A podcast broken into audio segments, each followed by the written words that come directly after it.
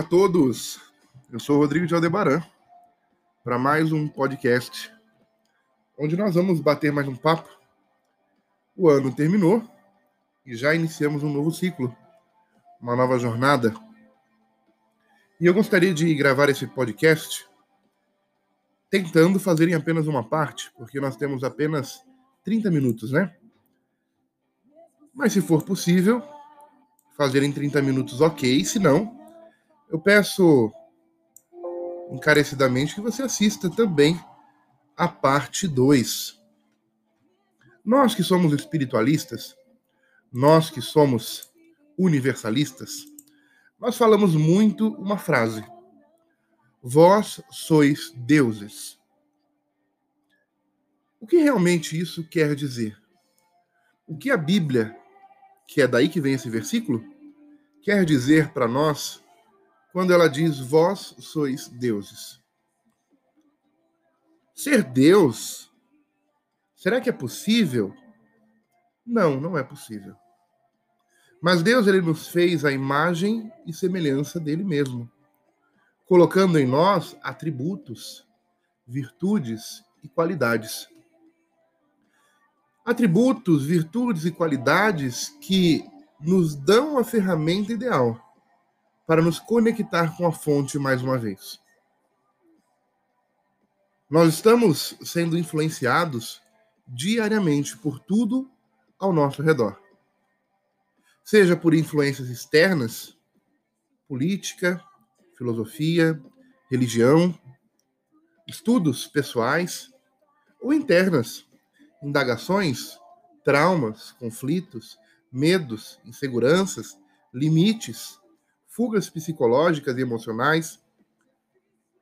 O que realmente nós somos quando nós tiramos tudo isso da frente? Somos bombardeados por situações. E às vezes nós queremos ver milagres. Queremos caminhar com Cristo. Queremos caminhar com Sananda Jesus. Yoshua Hamashia, o nosso Yoshua na mesa. Queremos caminhar ao lado dele e ver grandes coisas, transformações que às vezes acontecem com todos ao nosso redor, menos com a gente. Ou menos com os nossos.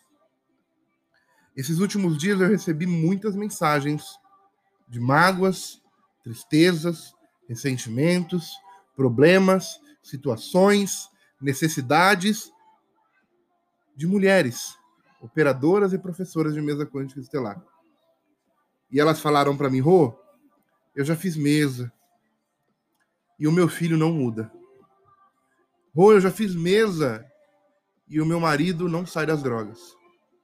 Eu já fiz mesa e eu não vejo o milagre acontecer.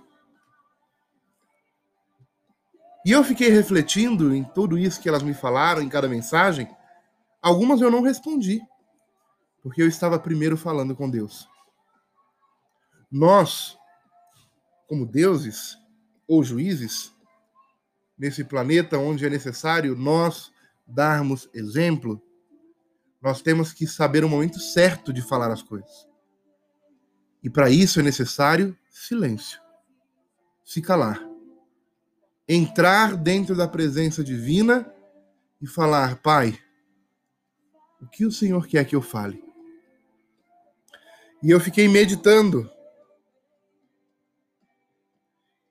E eu pensei, nós esquecemos que o livro de João diz para nós: vós sois deuses. Que os Salmos diz para nós, no Salmo 82, versículo 6, vós sois deuses. A todo instante Jesus cita em João capítulo 10, versículo 34, vós sois deuses. E por todas essas influências ao nosso redor, nós esquecemos do brilho, da beleza, do encanto e dessa majestade que está dentro de nós. Ela não morreu, ela apenas adormeceu. Com tantos impactos, ataques, agressões, verbais ou até mesmo físicas, que nos tiram do prumo, do equilíbrio, e nos faz duvidar. Será que eu estou sendo ouvida por Deus? Será que a espiritualidade está me ouvindo? Porque eu tenho clamado, eu tenho pedido, eu tenho orado, mas eu não tenho visto resposta alguma. Ontem, conversando com uma das alunas, grande amiga, eu tenho a dádiva de ter muitos amigos dentro dessa egrégora. E eu estava conversando com ela, ela falou: Rô, eu não vejo mais solução. Eu estou esperando a hora de chegar uma notícia para mim que o meu filho morreu assassinado. Porque eu oro, eu clamo, eu faço reiki, eu faço mesa, eu fiz teta healing e nada deu solução. Eu olho para todos os lados e eu não sei mais o que fazer. E foi nesse momento que Sananda Jesus falou comigo. E eu lembrei. Eu lembrei de uma passagem bíblica que diz assim: Ora, levantou-se grande temporal, temporal de vento, e as ondas se arremessavam umas contra as outras, e todas elas contra o barco, de modo que o mesmo já estava a encher-se de água. Jesus estava dentro do barco. Ele estava na polpa, dormindo sobre o travesseiro, provavelmente feito de cordas e pano, que guardava algum utensílio dos pescadores. Eles os despertaram e disseram assim: Mestre, mestre, o senhor não se importa que pereçamos? Estamos quase morrendo afogado. Com toda certeza, em poucos segundos, o barco vai virar. Jesus, pleno, com uma tranquilidade total, despertando, repreendeu o vento e disse ao mar: Acalma-te, emudece. Eu fico imaginando aquela tempestade, as ondas, a água salgada batendo no rosto deles e o desespero inflamando. Nascendo dentro dos corações, gerando a certeza que ali era o fim. Afinal, estavam no meio do mar. Não tinha como nadar naquele temporal, naquela ventania. Na verdade, eles nem sabiam para onde nadar. Qual é a direção? Onde está a praia? Onde está a beira do mar? Estava tudo escuro. Não tinha luzes, não tinha velas. Eles estavam completamente no escuro. Mas Jesus estava no barco. E quando Jesus está no barco, ele ordena e as forças da natureza obedecem. O vento se aquietou e fez-se grande bonança. Um versículo muito conhecido no livro de Marcos, capítulo 4, se eu não me engano, do versículo 37 ao 39. E é nesse momento que aqueles homens que estavam ao redor de Jesus olharam uns para os outros e disseram: Deus está em nosso meio porque ele deu uma ordem e as alterações climáticas obedeceram. O vento se calou, o mar se aquietou. E mais uma vez nós podemos respirar. Jesus olha, olha para todos eles e diz: Por que vocês são tão tímidos? Homens de pouca fé. Jesus quer, quis dizer o quê? Olha, eu fiz, mas vocês também podem fazer. Desde que não tenham tanta insegurança, tanto medo, e desde que tenham fé. Algumas situações, elas roubam o nosso princípio divino, que nos conecta com a fonte de onde nós tiramos o poder, a autoridade e a energia necessária para manipular situações ao nosso redor, em nosso benefício, em benefício de nosso semelhante. E é por isso que tudo é mais fácil quando Jesus está no barco. Afinal, antes desse milagre, eles já tinham visto outros milagres. Jesus já vinha de muito tempo andando pela Galiléia e por outras localidades e a multidão seguia. E antes de entrar no barco, uma grande multidão se instalou ao redor da praia, querendo ouvir o que Jesus tinha para falar. A multidão era tão grande e a pressão sobre ele também era tão forte que ele teve que subir em cima do barco e do barco pregar, palestrar boas novas, esperança, fé, positividade a uma multidão que estava desesperada. Alguns especialistas dentro da teologia, pesquisando, entenderam que Jesus subiu no barco não para se afastar da multidão, para separar, segregar, pelo contrário, mas para aproveitar a acústica que daria entre a sua voz, o mar e as rochas ao seu redor, potencializando o som da sua voz. Quem conhece esse mar sabe que ele é muito calmo, não tem vento e não tem ondas na sua margem. Só tem vento e onda lá no meio do mar. Mas na beirinha é calmaria. E assim Jesus usou da sua sabedoria e da acústica para falar à grande multidão que tinha fome. E Jesus dividiu pão, alguns peixinhos, e essa multiplicação de alimentos foi um grande milagre. Porque Jesus saciou a vontade do Espírito, que estava faminto em busca de conhecimento mas também saciou a vontade do corpo, que estava fadigado de tanto caminhar e perseguir Jesus. Em busca de uma luz, de uma prece, de uma caridade, de um milagre, ali estava o povo. Os discípulos, os apóstolos que estavam dentro do barco com Jesus, já tinham visto grandes milagres. Acalmar o vento e o mar foi só mais um deles. Mas quando Jesus está no barco, é fácil. Nos tornamos completamente dependentes do poder alheio. Dependentes da autoridade do outro. E nos acomodamos. Ah, se vir um vento, Jesus acalma. Se o mar ficar revolto, Jesus resolve. Jesus é muito sábio e percebendo essa dependência, um pouco mais adiante, Jesus começa a pensar em algumas coisas e imaginar o que essas pessoas fariam quando ele não estivesse mais ali.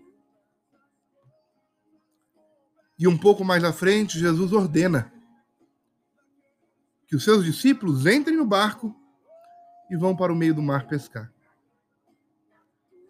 E aí você para para pensar e fala, mas por que Jesus ordenou? As pessoas tinham tanta admiração, tanto carinho, tanto respeito, que um pedido de Jesus automaticamente já seria uma ordem. O bom líder pede. E com a sua autoridade moral, todos ao seu redor são direcionados com amor, com benevolência. Por que nesse momento Jesus ordenou que eles fizessem isso? Porque foi proposital. Eles foram mar adentro pescar sozinhos. E chegando lá, houve outra tempestade, outra ventania, e o mar mais uma vez ficou revolto.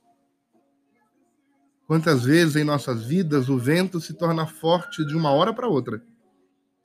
O mar se torna revolto do dia para a noite. e nos vemos perdidos, porque não enxergamos mais o mar. Os nossos olhos caem em escuridão e não encontramos mais direção, solução para a situação que nós estamos passando naquele momento. Jesus nos ensinou, pouco tempo atrás, não sejam tão tímidos, tenham fé, pois aquilo que eu faço vocês também podem fazer. Mas sempre que há um aprendizado, um ensinamento, uma prática, calma, o universo vai te capacitar. E essa capacitação às vezes vem com situações que nós vivemos, que acontecem ao nosso redor e que a gente nem sempre tem controle. Quase sempre não temos controle.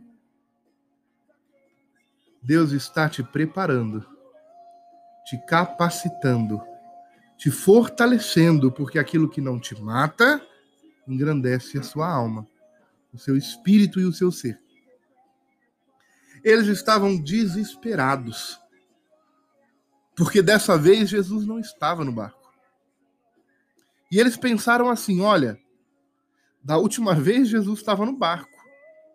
E nós só temos um barco. Jesus ficou lá na praia. É impossível que ele venha com outro barco, porque nós não temos. Nadando seria impossível. Ou seja, Jesus não vem. Eles entraram mais uma vez em temor, em desespero porque certamente em poucos segundos ou minutos o barco ia virar. Eles não conseguiriam nadar ou se segurar em nada.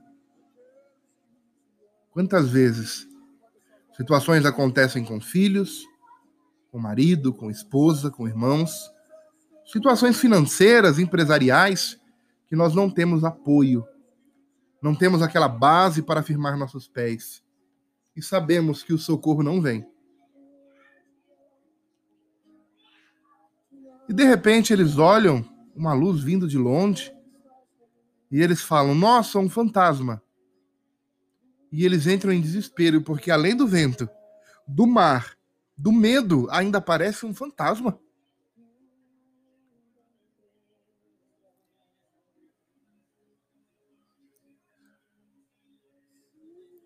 Quando Lázaro morre,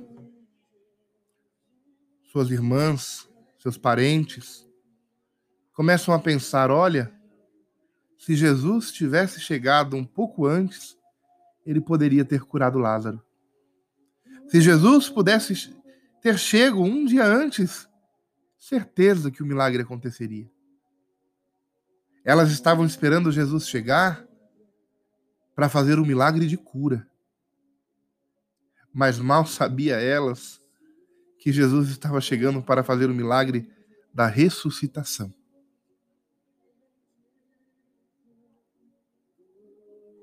Aqueles homens no barco estavam esperando Jesus chegar em outro barco, e quando eles lembraram disso, eles viram que seria impossível.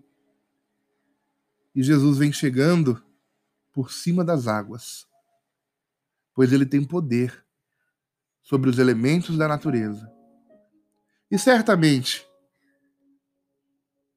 estava em um padrão mais elevado de vibratório e com sua autoridade moral, teve um amparo das ondinas, das nereidas, das sereias,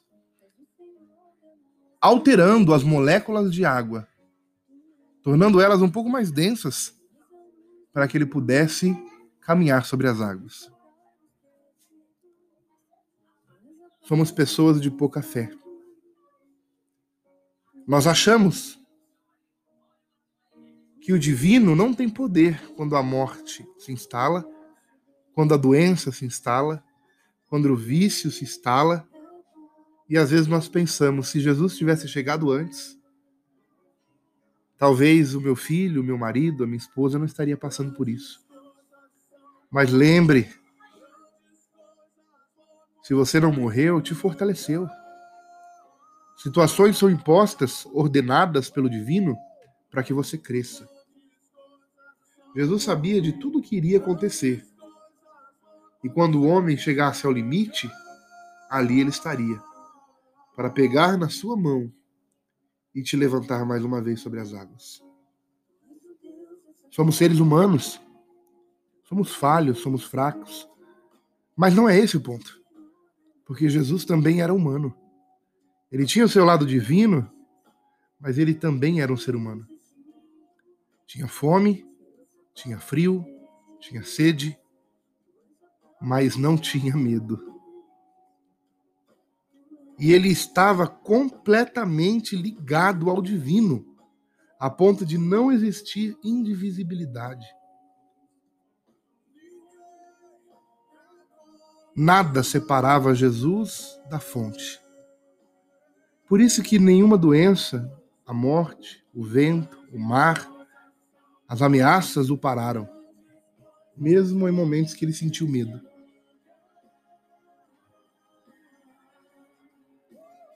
E essa introdução é para entendermos que será que de fato nós somos deuses nesse planeta material? Como podemos entender essa frase muito utilizada por todos nós? Vós sois deuses.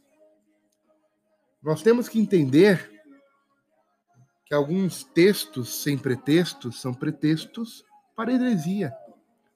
E estudando, nós conseguimos aprofundar esse entendimento e entender o que Deus, o que Jesus ou o escritor João estava querendo dizer para nós. O que de fato essa palavra quer dizer para nós? Vós sois deuses.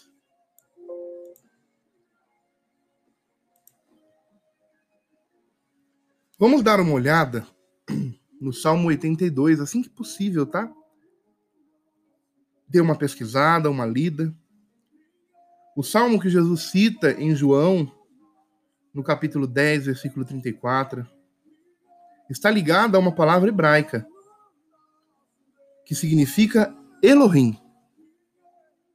E quando essa palavra hebraica é traduzida, Elohim, nós temos o significado deuses.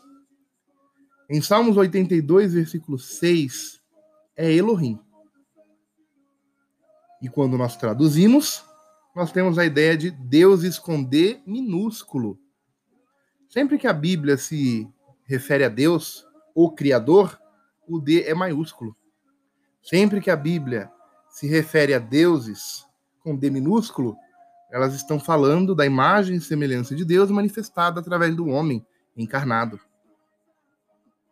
Ela geralmente se refere a um único Deus, mas também tem outros usos, como no Salmo capítulo 82, se eu não me engano, versículo 1, que diz assim: Deus está na congregação dos poderosos, julga no meio dos deuses os próximos três versículos deixam bem claro que a palavra deuses refere-se a magistrados, juízes e qualquer outra pessoa que, porventura, tenha uma posição de autoridade ou domínio, como um terapeuta que está ali orientando, como um curador, como um xamã, como um sacerdote, como um padre, um pastor, um pai de santo aquela pessoa que tem autoridade, domínio, domínio, ela está ligada a essa ideia de magistrado, de juízes que estão diante de outras pessoas para levar conhecimento, sabedoria. Chamar um ser, seja ele quem for, em uma posição de autoridade de Deus, indica três coisas. A primeira é que ela tem autoridade sobre os outros, seja numa escola, seja numa religião, numa filosofia. Dois, o poder que ele exerce em relação à autoridade civil deve ser temido, como um policial, uma autoridade, um advogado, um juiz. E três, né? São aquelas pessoas que obtêm o poder e a autoridade de Deus ligadas totalmente à espiritualidade, à religião. E é retratadas como pessoas que estão ali para dar ordem, direção, julgar, entender, resolver. Isso aí já está no capítulo 8.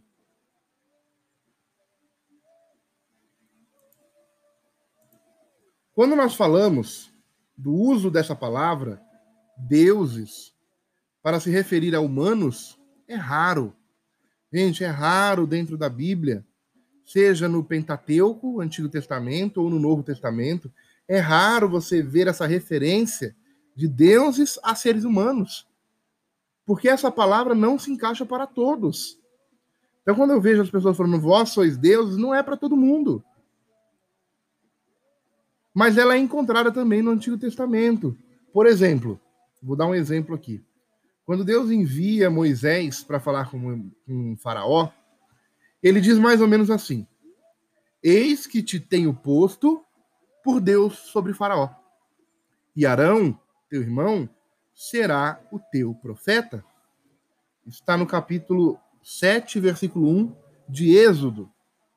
Isso significa simplesmente que Moisés, como mensageiro de Deus, estava comunicando as palavras de Deus e era, portanto, o representante de Deus diante do rei. Diante de Faraó, diante do Egito. A palavra Elohim ela é traduzida no livro de Êxodo, capítulo 21, versículo 6, no capítulo 22, versículo 8, no capítulo 28, se eu não me engano é o 28, como juízes, Elohim, também tem uma ideia de deuses, mas também tem uma tradução nesses capítulos de juízes. O propósito do Salmo 82 é que juízes terrenos devem agir com imparcialidade, verdade e justiça. Porque esses juízes terão um dia que prestar contas ao grande juiz. Seja ele o juiz planetário, Sandalfon, ou o grande juiz interplanetário, cósmico, Anubis, ou o grande criador, o grande juiz. Então estamos falando que aquelas pessoas que não estão dentro da verdade, que não estão dentro da justiça, não estão dentro dessa imparcialidade. Seja curador, terapeuta holístico, mestre, professor, não se encaixa essa palavra para ele. Vós sois deuses, não para você. Por quê? Porque você é injusto.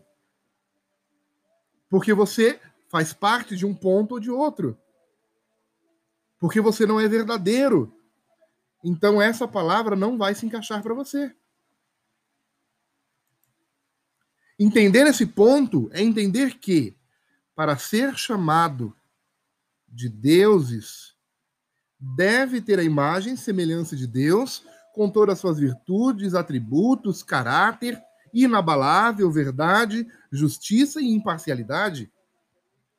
O versículo 6 e 7 adverte os humanos, os seres humanos, que ocupam posição de autoridade, destaque, professores, curadores, mestres, reikianos, operadores de mesa, que eles também serão julgados pela sua própria consciência em algum momento. Afinal, tudo que se planta, se colhe. Por isso, a ideia de vós sois deuses e todos vós filhos do Altíssimo. Vós sois deuses apenas para aqueles que são verdadeiros e justos. Porém, todos vocês são filhos do Altíssimo. Ou seja, somos todos iguais perante Deus. Porém, existem um grupinho de pessoas que realmente vivem esse lado divino, como Jesus era. E quando você viver esse seu lado divino, você vai dar ordem aos ventos, às tempestades e ao mar, e todos eles irão obedecer imediatamente, porque você é um ser divino, vós sois deuses. E por onde você passa, o milagre acontece. Vamos para a próxima parte? porque já deu 29 minutos. Eu te encontro no próximo podcast.